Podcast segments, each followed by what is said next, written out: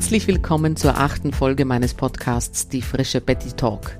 Mein Name ist Bettina Reifschneider. Ich bin Unternehmerin und als die frische Betty bekannt. In dieser Folge im Gespräch mit der wunderbaren Susanne Bauer, ihres Zeichens Business Coach, geht es um das Thema Resilienz.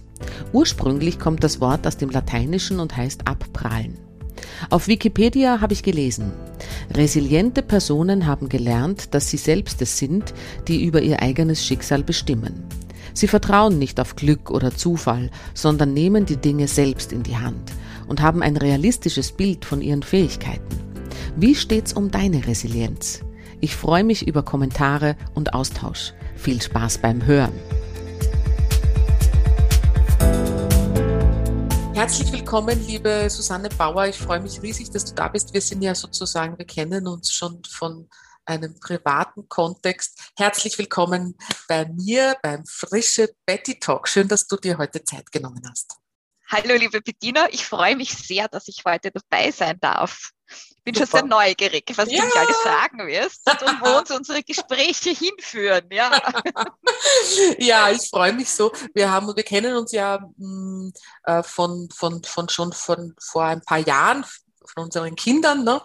und äh, haben uns jetzt ja. wieder nach einiger Zeit wieder wieder getroffen und das freut mich, weil wir Themen gefunden haben, die uns, glaube ich, beide interessieren. Und das ist auch der Grund, warum wir heute da sitzen, weil es ist ja der frische Betty Talk und ich lade immer spannende Frauen und auch Männer ein, zu einem bestimmten Thema zu sprechen, weil ich der Meinung bin, ähm, Sharing is Caring. Das heißt, ich, ich finde es einfach irrsinnig schön, wenn wir, die wir alle schon so viel wissen, das auch teilen und wenn dann das nur irgendwer anhört und sich irgendwas von draus mitnehmen kann, dann finde ich das einfach schon großartig. Und in dem Sinne freue ich mich riesig, dass ich dich gewinnen konnte, um, eine, um ein ganz ein spannendes Thema zu sprechen, das mich schon auch schon viele Jahre begleitet, nämlich das Thema Resilienz. Genau. Da, Vielleicht, da stimme ich absolut zu, dass das ein spannendes Thema ist, ja. Vielleicht nur kurz, um dich auch vorzustellen und einzuleiten. Susi, du warst ja lang im, im Marketing tätig, du warst da auch ja. lange Führungskraft und hast ja. dich jetzt aktuell in dieser Situation selbstständig gemacht, bist jetzt Business Coach. Ist das richtig? Habe ich das richtig verstanden? Genau, ich bin Unternehmensberaterin und systemischer Business Coach äh, und mache auch ganz viele Trainings. Äh, das heißt, ich habe eigentlich eine, eine sehr, sehr breite Palette im Moment Moment bin ich auch äh, ganz stark im agilen Kontext unterwegs. Was meinst du mit agilen Kontext, Susanne? Schau schon äh, mal erste Frage. Agil, ja, das, genau. Ich, ich, ich hole ein bisschen aus. Nein, ich hole ganz kurz nur aus. Äh, agiler Kontext heißt, es gibt ähm, aus der Softwareentwicklung ist das entstanden. Das sind ähm, Methoden, wie man effizienter, besser zusammenarbeiten kann. Und da gibt es eine ganze Menge an, ähm, ja, namentlich zum Beispiel Scrum, Kanban und so weiter. Ähm, und in diesem Kontext ist ähm, auch das Zwischenmenschliche natürlich ganz, ähm, ganz stark im Vordergrund, weil die Methoden natürlich nur dann funktionieren, wenn auch die Menschen irgendwie miteinander können. Ähm, und von daher ähm, habe ich mich jetzt so ein bisschen in, in, in diesem Bereich spezialisiert, äh, weil ich es einfach ganz spannend finde, auch mit ähm, äh, einfach diesen, diesen Themenbereich zu erweitern und äh, habe auch eine Kooperation mit einer Firma, die sich ähm, auf agile Methoden spezialisiert hat. Und da tauchen natürlich immer wieder so diese zwischenmenschlichen Themen auf und da komme ich dann ins Spiel. Sehr gut, sehr gut, sehr gut. Zwischenmenschlich ist ja immer spannend. Ja. und, ähm, und wir haben eben auch darüber gesprochen, dass, dass du äh, eine Arbeit geschrieben hast über Resilienz. Genau. Ja, ich habe im Rahmen von meiner, von meiner Coaching-Diplom-Ausbildung ähm, so eine, eine Mini-Diplomarbeit sozusagen geschrieben. Und da war das Thema ähm, Resilienz und eigentlich komme ich zu dem Thema über das Thema Scheitern. Also wie kann ich im Coaching mit dem Thema Scheitern umgehen? Mhm. Spannende Sache, weil es ist ja, Scheitern ist, äh, ist ja auch eine Sache, die uns allen dauernd oder immer wieder passiert, oder? Absolut, absolut. Und, und ähm, je nachdem, wie man verfasst ist sozusagen, fällt es einem auf oder fällt es einem nicht auf. Weil ganz oft, wenn wir, wenn wir Resilienz schon aufgebaut haben, dann betrachten wir das ja nicht mehr als Scheitern, sondern einfach als äh, Lernen. Ne? Also dann ist halt was nicht gelungen, was lerne ich draus, wie kann ich weitermachen, wie tue ich es beim nächsten Mal. Super, super. Du, ich habe ja noch einmal nachgelesen, also mhm. äh, was Resilienz bedeutet und ich habe da nachgelesen, das heißt psychische Widerstandskraft. Ja. Eine Fähigkeit, schwierige Lebenssituationen ohne anhaltende Beeinträchtigung zu überstehen. Ja, eine schöne Definition, ja. Mhm. Wie würdest du definieren? Würdest du so, würdest du es auch so definieren? Also wenn ich es kurz erklären muss, sage ich meistens auch, es, ist, es geht um psychische Widerstandskraft und dieses Aufstehen, wenn man hingefallen ist. Mhm. Absolut. Und in dem Kontext ähm, sage ich äh, ähm, auch ehrlich, ich bin mit diesem Wort Resilienz auch erst vor ein paar Jahren so in Kontakt gekommen, weil ich selber eine glaube ich, recht fordernde Geschichte habe. Und, und da habe ich dann einmal einen Vortrag gehört und habe mir gedacht, wow, das ist ja interessant, sich einmal mit diesem Wort oder mit dieser Thematik auseinanderzusetzen. Ähm, sage mal, äh, eben, weil man braucht ja Resilienz, ne? Ähm, oder? Ja, ja, und, ähm, und das Spannende ist, weil du es jetzt sagst, es ist ja oft so, dass die Resilienz kommt ja nicht von irgendwoher, sondern das muss man ja lernen. Okay. Ähm, und lernen ähm, heißt auch, dass man irgendwo sich mal so einer Situation aussetzt. Das heißt, wenn du eine schlimme Erfahrung machst, wenn das, wenn das Leben irgendwie so eine, eine Unannehmlichkeit oder irgendeine eine, ja, eine massive Niederlage oder sowas für dich bereithält, ähm, dann ist eigentlich das eine große Chance, Resilienz aufzubauen. Und mhm. deswegen plädiere ich auch immer dafür, dass, ähm, dass man Kinder äh, dass man Kindern das schon beibringt ja, und dass man ähm, auch Kinder diese, diese Niederlagen auch erfahren lässt, natürlich in einem geschützten Rahmen ähm, und, und wertschätzend. Aber wenn man Kinder zum Beispiel immer nur gewinnen lässt und sie vor allen Widrigkeiten des Lebens bewahrt, dann haben die nie eine Chance, dass sie Resilienz aufbauen und werden, wenn sie dann das, Leben, das erste Mal wirklich im echten Leben ähm, irgendwie was, was Unangenehmes erfahren, total daran verzweifeln. Und das ist, okay. finde ich, nicht notwendig, weil das, das kann man irgendwie von Anfang an einfach mitdenken. Okay, das ist sehr spannend, was du sagst. Aber das heißt, das ist schon mal das, meine erste Erkenntnis, Resilienz ist absolut nicht angeboren. Nein, oder? Nein. Okay. Also es gibt, es gibt wohl Studien dazu, dass man bestimmte, ähm, dass bestimmte Faktoren in der Erbanlage begünstigend sind, aber ähm, das heißt nicht, dass wenn man das jetzt nicht mitbringt genetisch, dass man keine Resilienz aufbauen kann. Also Resilienz ist durchaus was, was man ähm, üben und lernen kann. Okay. Und, und was, was, was zeichnet jetzt so einen resilienten Menschen aus, wie wenn man, das, wenn man den jetzt so zeichnen wird? Wie, wie, wie, wie ist der? Ähm, also wenn wir jetzt mal von der Resilienzforschung ausgehen, da gibt es ähm, verschiedene Säulen, die da identifiziert wurden. Ähm, da gehört zum Beispiel dazu, dass ich ähm, die Situation, so wie sie jetzt ist, mal akzeptiere. Weil solange ich irgendwo in dieser, in dieser Verleugnung drinnen bin ähm, und, und äh, nicht einfach dazu stehe, dass es jetzt halt gerade, verzeih das Wort, scheiße ist, ähm, dann äh, werde ich ähm, auch nicht weiterkommen in, in meiner Entwicklung sozusagen. Das heißt, das erste ist mal die Akzeptanz, so ja, ich bin jetzt gerade in einer Situation, die ist wirklich belastend zum Beispiel oder die macht mich total traurig oder ich, ich äh, also einfach dazu stehen und, und zu akzeptieren, was jetzt gerade ist. Das ist mal der das, erste Schritt.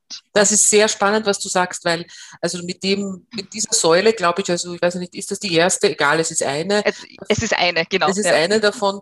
Ähm, mit der beschäftige ich mich seit vielen Jahren auch und ich habe auch, ich habe ja auch viele Therapien schon genossen und was ich mhm. wirklich äh, lernen durfte, und immer wieder erinnert werde, dass das, das eines der wichtigsten Dinge ist, zu erlauben, was gerade ist. Und das, diese, diese genau. Annahme, ne? und da geht es auch um genau. Fühlen, da geht es nicht nur ja. um Kopf, es ist so, sondern da geht es um was, was viele von uns, glaube ich, auch verlernt haben, ähm, wirklich den, das, das zu fühlen. Also das habe ich, glaube glaub genau. ich, auch durch meine Körperarbeit dann erfahren dürfen, was das bedeutet. Stimmst du mir dazu? Absolut.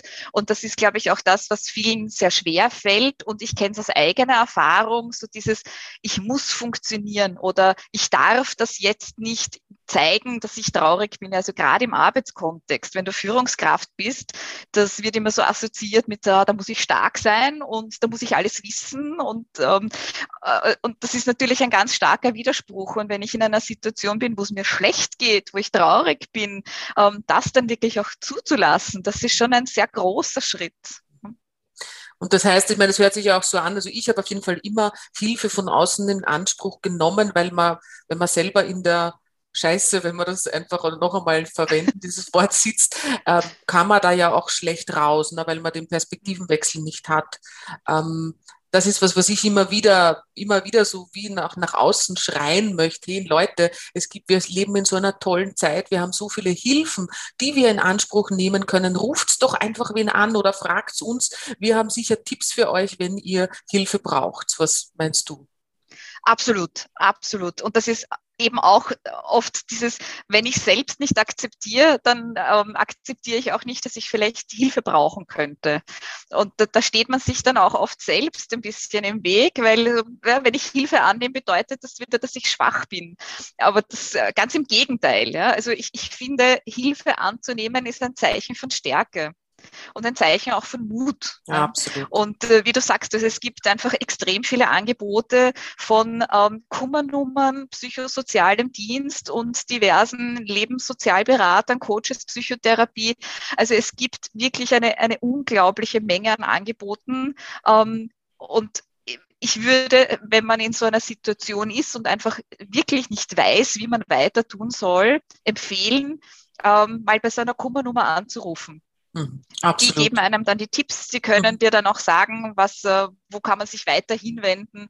Ähm, und ähm, da ist schon mal ein, ein, ein, erster wichtiger Schritt getan, da bleibt man auch anonym und kann sich das für sich selbst mal auch überlegen, Absolut. was man dann machen möchte. Ja, also kann ich nur bestätigen. Also ich habe das ja auch schon gemacht, auch persönlich. Und dieser erste Schritt, der vielleicht auch Komfortzone verlassen heißt, ähm, das einfach mal auszusprechen, sich zu trauen, seinen eigenen Bedürfnissen Raum zu geben, das war schon immer bei mir der erste Schritt der Besserung.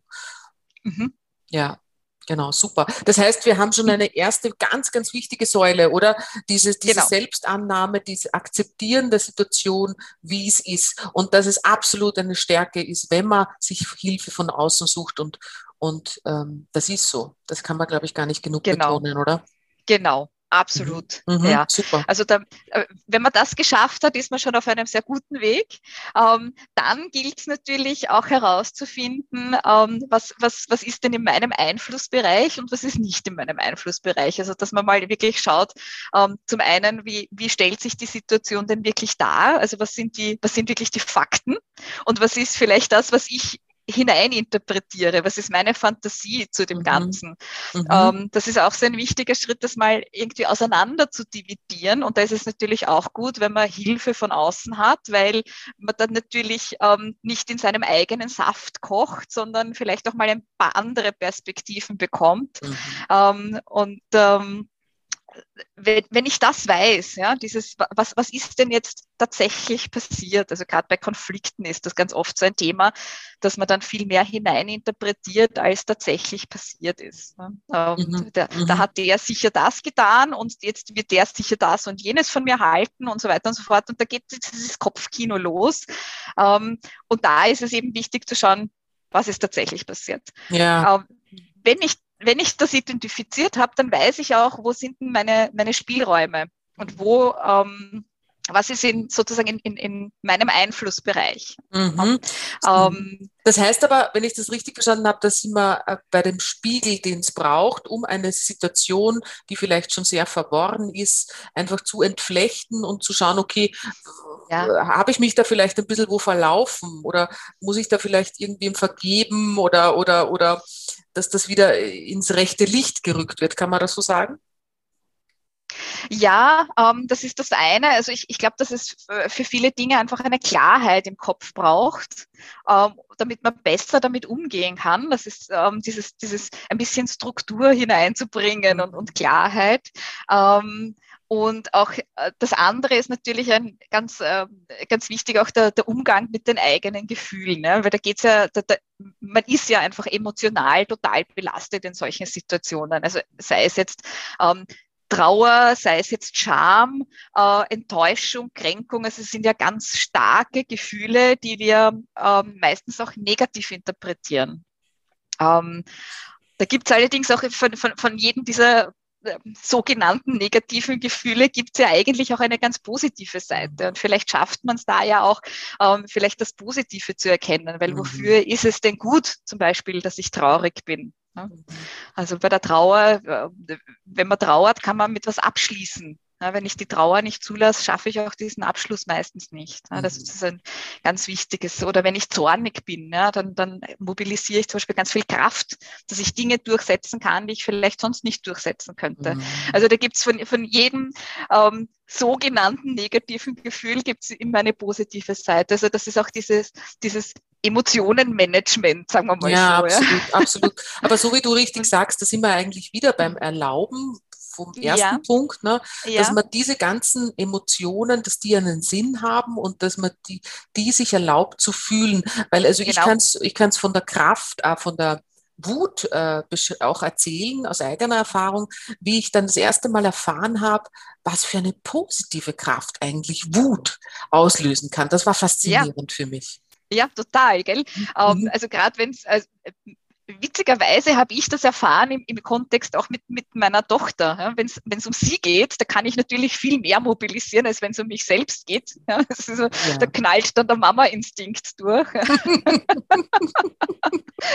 Aber ja, also die, die Erfahrung habe ich auch schon gemacht. Das ja, ist. Ähm, genau, und wenn man wenn man sich erlaubt und sagt, okay, das, damit kann ich was bewirken ähm, und lasse mich aber nicht übermannen von dem Gefühl. Ja?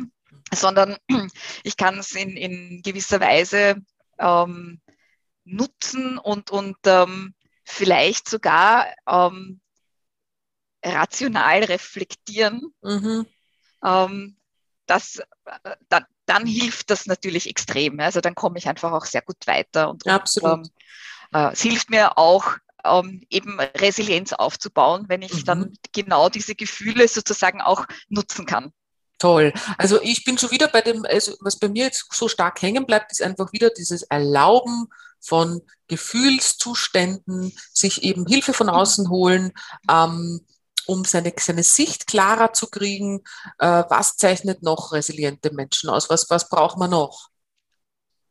Genau, also ganz wichtig ist dann ähm, das nächste, was natürlich auch ganz eng damit zusammenhängt, ist, ähm, dass man die Verantwortung übernimmt. Hm.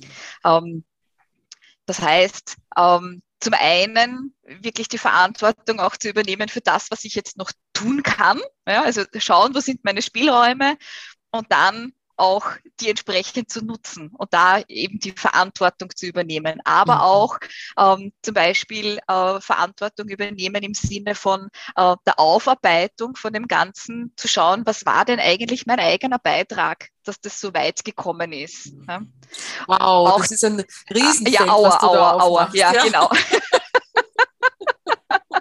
Und es tut sehr weh, ja, es ja. tut sehr weh, äh, weil, weil einfach ist es natürlich zu sagen, da sind die anderen schuld, da ist die böse Welt dran schuld, ähm, das waren die nicht schlechten Umstände und so weiter und so fort. Aber da wirklich mal genau reinzuschauen und zu sagen, okay, ähm, was, was habe ich beigetragen? Ja, wo, wo kann ich nämlich auch in dem Sinn, nicht im, im Sinn von, ah, ich böse und ich habe das so schlecht gemacht und mhm. sich selbst irgendwie niederzumachen, sondern im Sinn von, was kann ich daraus lernen Absolut. und wie kann ich es beim nächsten Mal besser machen? Absolut. Und auch wieder, ich muss auch das Gegenteil wieder sagen, sozusagen, also nicht nur ich habe daran Schuld, weil das passiert ja dann auch oft, also mhm. gerade bei, ähm, wenn man ähm, auch äh, zu Depressionen neigt zum Beispiel, dann ähm, äh, passiert das ja, dass, ähm, dass man selbst die ganze Schuld sich auflädt, ähm, aber da auch zu schauen, okay, was ist denn realistisch? Was, Absolut. Was, was ist bei mir und was ist vielleicht woanders? Absolut. Also dieses, dieses Thema Verantwortung übernehmen, das ist für mich auch seit vielen Jahren ganz, ganz stark im Fokus. Und ich habe da eine kleine, kurze, eine kleine sehr äh, Geschichte, die wo, wo es bei mir so aha äh, gemacht hat in meiner Ausbildung als Atemtherapeutin. Ich habe ja, ich habe ja sehr viele Jahre so chronische Schmerzen im Rücken gehabt mhm. und bin zu Pontius und Pilatus gelaufen, zu den besten Ärzten und in Wirklichkeit ähm, konnte ich mich dann selber retten und das war ganz spannend, weil das genau mit diesem Thema zu tun hat. Ich war bei einer Atemsession und wir machen da so Übungen und ähm, ich habe gemerkt, ich habe begriffen, dass ich ich habe das gelöst, meine Schmerzen mit dieser Atemarbeit. Ja, das ist hochinteressant. Und ich habe begriffen, dass ich die Verantwortung nie, noch nicht ganz zu mir genommen hatte bis dato, weil ich eben äh, die, das Verhalten an den Tag gelegt habe, dass ich eben zum Physiotherapeuten schaue, ich habe einen Schmerz, mach was.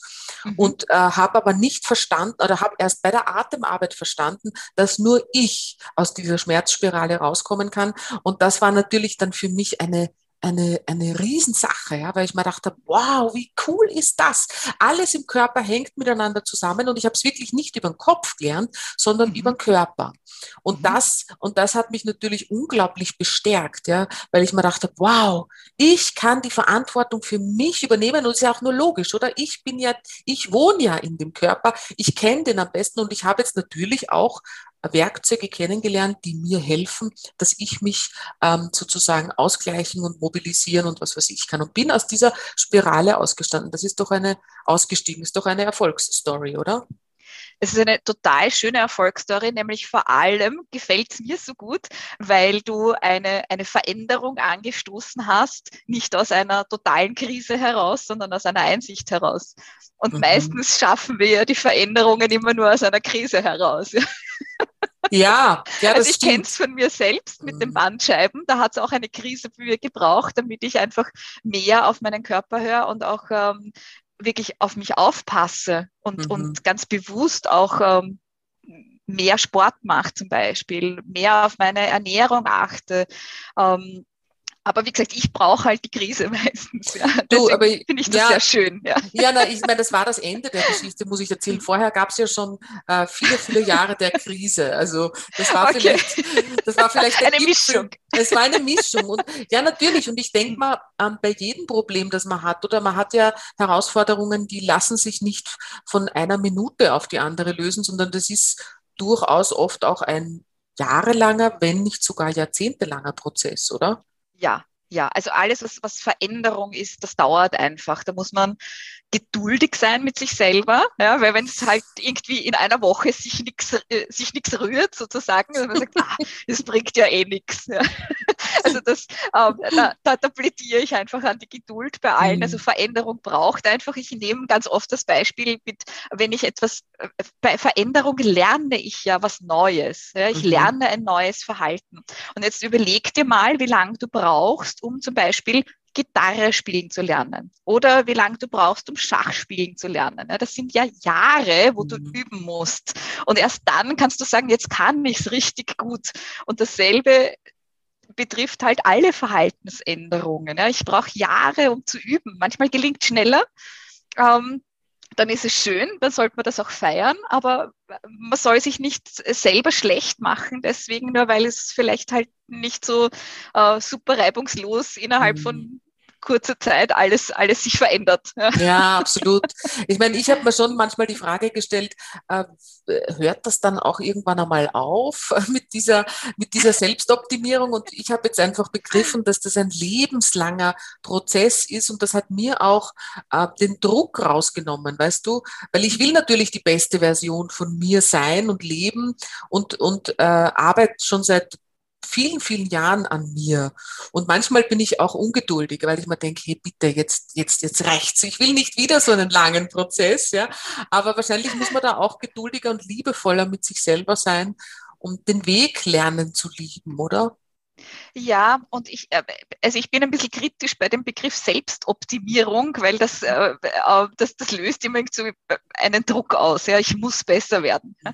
Ähm, was, was mir bei solchen Dingen hilft es einfach eine Neugier. So wie, ich bin total neugierig auf, wie schaut denn die neue Version von mir aus in dem Bereich. Ja, ich muss mich ja nicht, ich, ich verändere mich ja nicht komplett. Das geht ja gar nicht, sondern ich verändere mich ja immer nur in einem kleinen Bereich. Ja. Das ist schön. Und das ist total spannend. Dann, hey, super, jetzt bin ich neugierig, wie die Susi ähm, in ihrem, nicht, in ihrer Resilienz äh, nächstes Jahr ausschaut. Oder in zwei Jahren oder in drei Jahren. Schön. Das ist ein sehr schönes Bild. Ja, das gefällt mir sehr gut. Das werde ich sofort aufnehmen. Danke. Gerne. da, da, da, gebe ich gleich noch einen, ähm, ähm, einen, einen Tipp mit, was man mhm. selber machen kann. Das ist nämlich die Postkarte aus der Zukunft. Mhm. Du, schreibst, du, du, schreibst dir selbst eine Postkarte aus der Zukunft. Das ist super. Also es ja. ist ganz schön. Ja, das, mhm. Ich kenne das, ja, das ist wunderschön. Ja. Da gibt es sogar so ein eigenes Tool, wo man das, wo man sich das dann schicken lassen kann, oder? Also ah, das, das, das kenne ich nicht, aber mhm. das gibt es sicher. Ich habe mhm. das noch mhm. mit menschlicher Unterstützung damals gemacht und ich habe das wunderbar gefunden. Habe ich mir einen, einen Brief geschrieben. Also es war, es war nicht ganz die Methode. Ähm, das war eine, eine ganz liebe Bekannte von mir, ähm, die auch Coachings macht. Mhm. Ähm, da haben wir uns selbst einen Brief geschrieben und sie hat uns ein Jahr später den Brief dann mhm. zugeschickt. Mhm. Und das ist natürlich großartig, ja, weil man drauf kommt, wie wie viel Weisheit eigentlich in einem selbst steckt und wie wenig man auf sich selbst hört. Also ja. auch das gehört zur Selbstverantwortung. Absolut.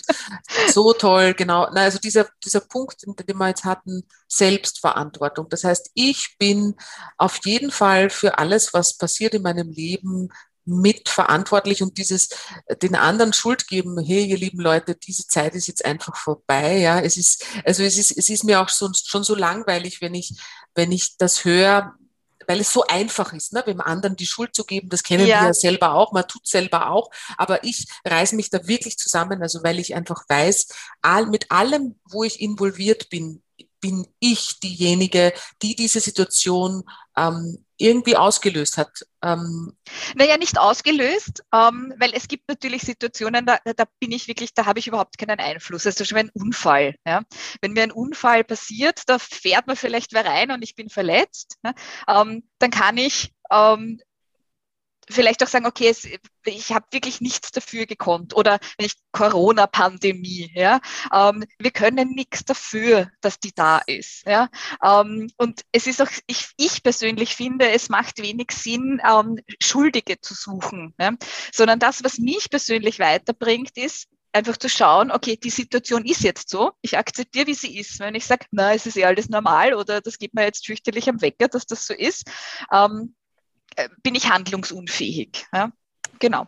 Das heißt, da zu akzeptieren, die Situation ist so, wie sie ist und dann mit der Situation umzugehen, so wie sie ist. Ja, nämlich zu schauen, was habe ich für Handlungsoptionen? Ja, bin ich, wenn ich verletzt bin zum Beispiel, was sind die nächsten Schritte? Ja, dann schaue ich, dass ich, dass ich ähm, körperlich einfach wieder ähm, auf Vordermann komme und, mhm. und schaue, dass ich, dass ich meine Kraft in die Heilung stecke zum Beispiel. Mhm. Ähm, in der Corona-Pandemie schaue ich, wie ich aus der Situation, wie sie halt jetzt ist, mit wir müssen alle zu Hause bleiben und sind eingeschränkt und so weiter, was kann ich da am besten rausholen für mich? Ja? Mhm. Ähm, und da gibt es ganz viel Spielraum in Wahrheit und, das, und, und, die Gefängnisse sind meistens nur in unserem Kopf. Also Absolut. Also Absolut, das, das sehe ich ganz genauso. Aber hast du, ist das dann schon eine weitere Säule, oder? Von der das, Resilienz, ähm, kann man das so sagen? Genau, also dieses, ähm, äh, diese Zukunftsplanung sozusagen. Ja, also was, was, was, was tue ich jetzt damit und wie, wie, wie soll denn zum Beispiel eben, wie soll denn diese bessere Version von mir ausschauen? Ja? Oder ähm, was, was lerne ich daraus, wenn ich wieder in so einer Situation bin? Wie, wie kann ich mich, entweder wie kann ich mich darauf vorbereiten, ähm, weil es gibt ja Situationen, die immer wieder auftreten, also mhm. sprich zum Beispiel Konflikte im, im, im, im Arbeitsleben. Ähm, da kann ich mich einfach darauf vorbereiten und mir überlegen, wie könnte ich es denn beim nächsten Mal anders machen, damit mhm. das nicht wieder so abläuft, wie es bis jetzt vielleicht immer abgelaufen ist.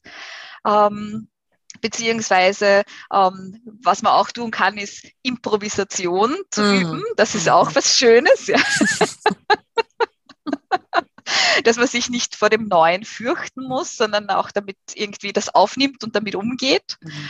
Ähm, mhm. Ja, genau. Also das, das, das wäre auch noch eine Säule. Mhm. Und ähm, ich möchte noch auf das, was du vorher auch angesprochen hast, anknüpfen. Eine wichtige Säule ist natürlich auch ähm, die, ähm, die körperliche Resilienz. Ne? Ähm, weil du vorher auch von den Atemübungen und so weiter gesprochen hast. Man merkt es ja selber, wenn man krank ist, dann ist man nicht so widerstandsfähig, auch mental nicht so widerstandsfähig, weil da ist man mit seinem Körper beschäftigt und das ist dann, das wird dann einfach zu viel.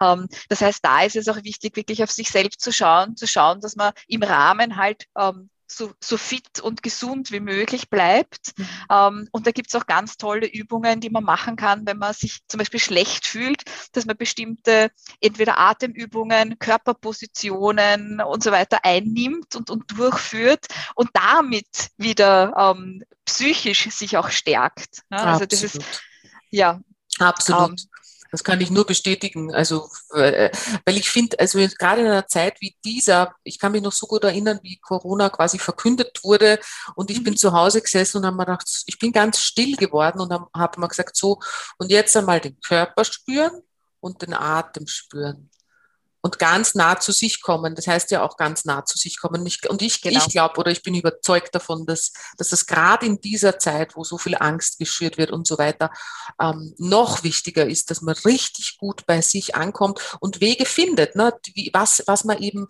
äh, gerne macht. Also ich habe ich genau. hab zum Beispiel äh, zum Meditieren begonnen. Ja? Das, äh, mhm. das, das ist für mich ein wichtiger Bestandteil jeden Morgen um fünf in der Früh zum Beispiel. Ja? Ich bewundere dich für das fünf in der Früh. Ja. aber das, also das stimmt, das muss man wirklich für sich selbst herausfinden, was einem gut tut mhm. ähm, und, und mit, äh, ja, mit, mit welcher Sportart man, man einfach auch gut zurechtkommt. Ja. Mein Mann ist ein Läufer, das liegt mir wieder gar nicht. Also ich bin, bin äh, auf der langsameren Schiene unterwegs, aber wichtig ist, dass man was tut ähm, und, und einfach ja, regelmäßig auch, auch drauf schaut. Also auch da wieder die Verantwortung zu übernehmen. Absolut, absolut. Das heißt, wir haben schon jetzt einige Säulen gesammelt der Resilienz. Genau. Und äh, ganz wichtig und ähm, mhm. die, die, kann man gar nicht genug betonen. Ganz wichtig für Resilienz sind einfach soziale Bindungen. Das heißt, Freunde, Familie. Also äh, es, es gibt ähm, Studien auch dazu und die sagen, du brauchst zumindest, also für Kinder, äh, die brauchen zumindest eine stabile, nachhaltige, zuverlässige Ansprechperson. Ähm, und dann ist schon viel gewonnen zum Thema Resilienz.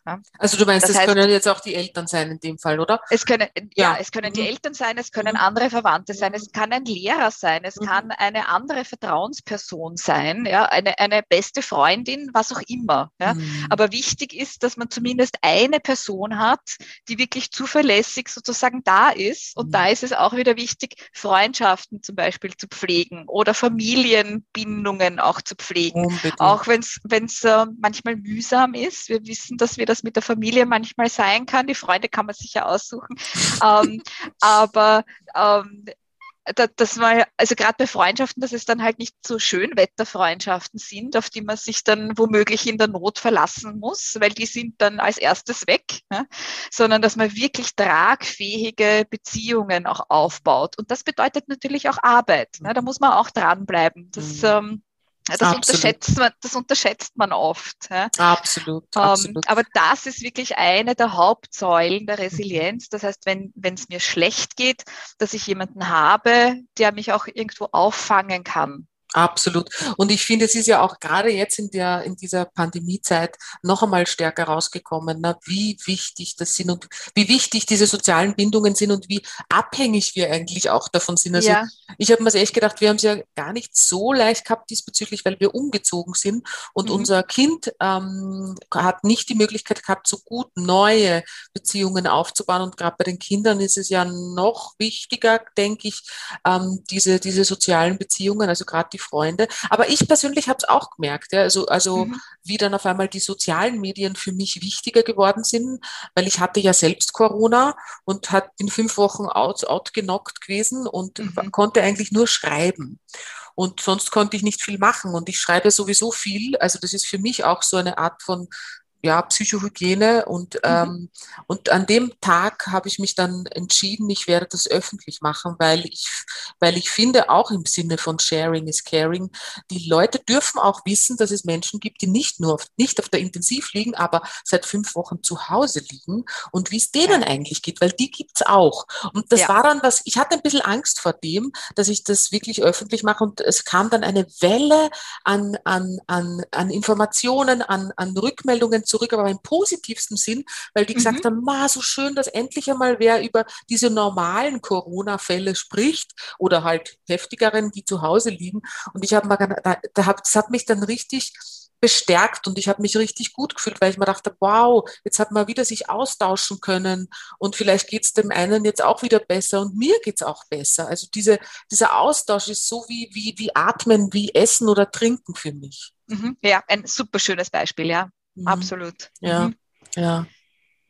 Genau, also auch diese, ähm, also der, der Austausch, wie du sagst, ja, also auch, auch, auch qualitative Gespräche zu führen, nicht nur, nicht nur quantitativ. Ja. Also ähm, das, das, das ähm, bekrittlich ja oft an den, an den sozialen Medien, dass halt ganz viel ähm, ja, Nicht-Information rausgeblasen wird, ja, ähm, die ganz an der Oberfläche plätschert und, und ähm, ganz viele ähm, ja, äh, positive, negative Reaktionen auslöst, aber in die Tiefe geht da gar nichts. Nein, Deswegen nein. ist es auch so wichtig, einfach dieses persönliche Miteinander und, mhm. und ähm, ich hoffe, du hast auch in den, in den Gesprächen ganz viel qualitativen Austausch dann drin absolut, gehabt. Ja, also absolut. super schön. Ja. ja, absolut. Und ich meine, ich muss jetzt schon an die vielen Leute denken, die vielleicht in dieser Zeit sehr einsam sind. Ja. ja. Und, und ich, also ich, ich denke mal nur, wenn ich auch so einsam wäre, ich würde, glaube ich, wirklich, es gibt so viele tolle Möglichkeiten, eben übers Telefon oder eben übers Internet, über Facebook, wo auch immer, dass man eben Kurse besucht, ich weiß nicht, und da einfach einfach Menschen kennenlernt. Also ich werde, ich bin Gott sei Dank in der glücklichen Lage, dass ich mit einer Familie leben kann und so mit diesem sozialen Kontakt jeden Tag habe. Aber wenn ich alleine wäre, ich glaube, ich würde ich würde mich so viel interessieren für Dinge und da lernt man immer Menschen kennen. Ne? Also was meinst du? Ja, also es ist einfach diese, auch diese, diese Offenheit. Ja. Ich meine, das ist ähm, natürlich schwierig, wenn ich ähm, irgendwie alleine zu Hause sitze und vielleicht schon Anzeichen einer Depression habe, ist der Schritt natürlich un unglaublich ja. schwierig. Mhm. Ja. Ähm, wenn ich es aber rechtzeitig erkenne, dann ist das absolut, ja, also wirklich äh, eine gute Sache, einfach rauszugehen, offen zu sein, zu schauen, was tut sich denn da. Also das ist sowieso, ich meine, mein, mein Tipp an alle, wenn dir langweilig ist, dann mach die Augen auf, ja, weil es tun sich einfach so viele Dinge rundherum. Und, und wenn ich so ein bisschen Neugier einschalte, dann, dann, dann sieht man auf einmal, was für eine riesige Spielwiese die Welt eigentlich ist. Ne? Ähm, aber das ist natürlich sehr schwer zu sehen, wenn man, wenn man psychisch angeschlagen ist. Ja, ja. Und da komme ich wieder auf das zurück, was du vorher gesagt hast, bitte unbedingt Hilfe suchen. Mhm. Ähm, und, und da ähm, einfach mal anrufen und schauen, was passiert. Ja, ja genau. also das, das, das ist ein, suchen, genau ein mhm. wichtiger erster Schritt. Ja. ja. Super. Super, mhm. wow, so ein spannendes Feld. Aber das heißt, wir haben jetzt einmal so äh, alle Säulen durchbeleuchtet, Susi? Also die wichtigsten, es gibt sicher noch mehr, die, äh, die wir mhm. jetzt nicht erwähnt haben, aber das, das wären für mich so die wichtigsten, ähm, um da wirklich auch gut äh, resilient aufgestellt zu sein. Und wie gesagt, man kann alles üben, man kann die Dinge ähm, anpacken und vorbereiten sozusagen. Äh, wichtig ist einfach da wirklich auch bewusst dran heranzugehen ähm, und ähm, ja, diese Selbstverantwortung auch zu übernehmen und zu sagen, okay, mhm. was, was, was kann ich denn tun? Absolut. Ja, ich ich habe nur das eine Leben und das, ähm, das möchte ich eigentlich nicht vergeuden. Absolut. Ja. Und vielleicht ein Tipp wäre vielleicht auch noch, also ich gehe das immer so an, wenn ich mich für ein Thema interessiere und vielleicht ist ja für viele, die das jetzt hören, das Thema noch gar nicht so äh, aktuell, dass man, dass man es mal googelt ne, oder, oder dass man mal Buchtipps findet oder so. Hättest genau, es gibt Tipps, Buchtipps vielleicht für uns oder, oder können wir die irgendwie, die können wir ja auch vielleicht nach, nachschicken, weil da gibt es immer Bücher. Ne? Genau, also es gibt ganz viele Bücher, mhm. es gibt mhm. ganz viele Internetseiten. Jetzt ähm, genau. schaue ich gleich schneller mal nach. Ähm, also es gibt auch ein paar Koryphäen zum Thema Resilienz. Ähm, ja, also ich habe da eine ganze Menge. Ich möchte jetzt eigentlich gar niemanden gesondert nennen. Mhm. Äh, ich, ich stelle gerne eine Literaturliste mhm. zusammen ja, für Leute, die es mhm. interessiert. Mhm. Ähm, es gibt auch alle möglichen ähm, so Self-Assessment-Tests sozusagen, die man mal ausprobieren kann und, und auch schauen kann, wo, wo stehe ich denn da gerade und wo gibt es vielleicht eine Möglichkeit, dass ich dran arbeite. Und sonst mache ich natürlich jetzt Werbung für alle Coaches und, und Lebens- und Sozialberater und Psychotherapeuten da draußen. Ähm, das sind auch Menschen, die, die in solchen Prozessen, Entwicklungsprozessen natürlich sehr gut weiterhelfen können. Super, super, super. Vielen, vielen Dank, liebe Susanne. Ähm, ich glaube, wir haben einen schönen Überblick gegeben über dieses sehr, sehr weitreichende Thema. Was ich jetzt noch sagen kann oder rausschicken will in diese wunderbare Welt, bleibt offen, bleibt neugierig und, und bleibt im Gespräch vor allem, oder? Gerade in diesen Zeiten. Ja, unbedingt. Freundschaften pflegen und vor allem genießen. Ja, und, und nicht vergessen, Erfolge feiern, das ist auch immer schön. Ja. Absolut. Und dankbar sein, weil es gibt immer was, ja. wofür man dankbar sein kann. Also ich kultiviere diese, diese Kunst oder diese diese, diese, wie sagt man, ich, ich kultiviere das sehr jeden Tag, weil es gibt immer was, wofür man dankbar sein kann. In dem Sinne, liebe Susanne, vielen, vielen Dank für das Gespräch. Wo kann man dich erreichen? Wo soll man dich erreichen? Kann man um, ähm, dich erreichen? Ich, ich danke dir. Ja, man kann mich erreichen. Ich habe äh, am besten über LinkedIn. Susanne Bauer ist jetzt natürlich ein, ein bisschen schwierig. Ähm, ich Susanne kann gerne meine Wien, das ist doch gut, oder? Genau, Susanne Bauer Wien und mit systemischer Coach sollte man schon, schon was finden und sonst äh, gebe ich gern meinen Xing-Kontakt auch her. Super, super. Vielen, vielen Dank für das Teilen deines Wissens, liebe Susanne, und wir bleiben im Kontakt. Vielen ja. Tschüss. Tschüss.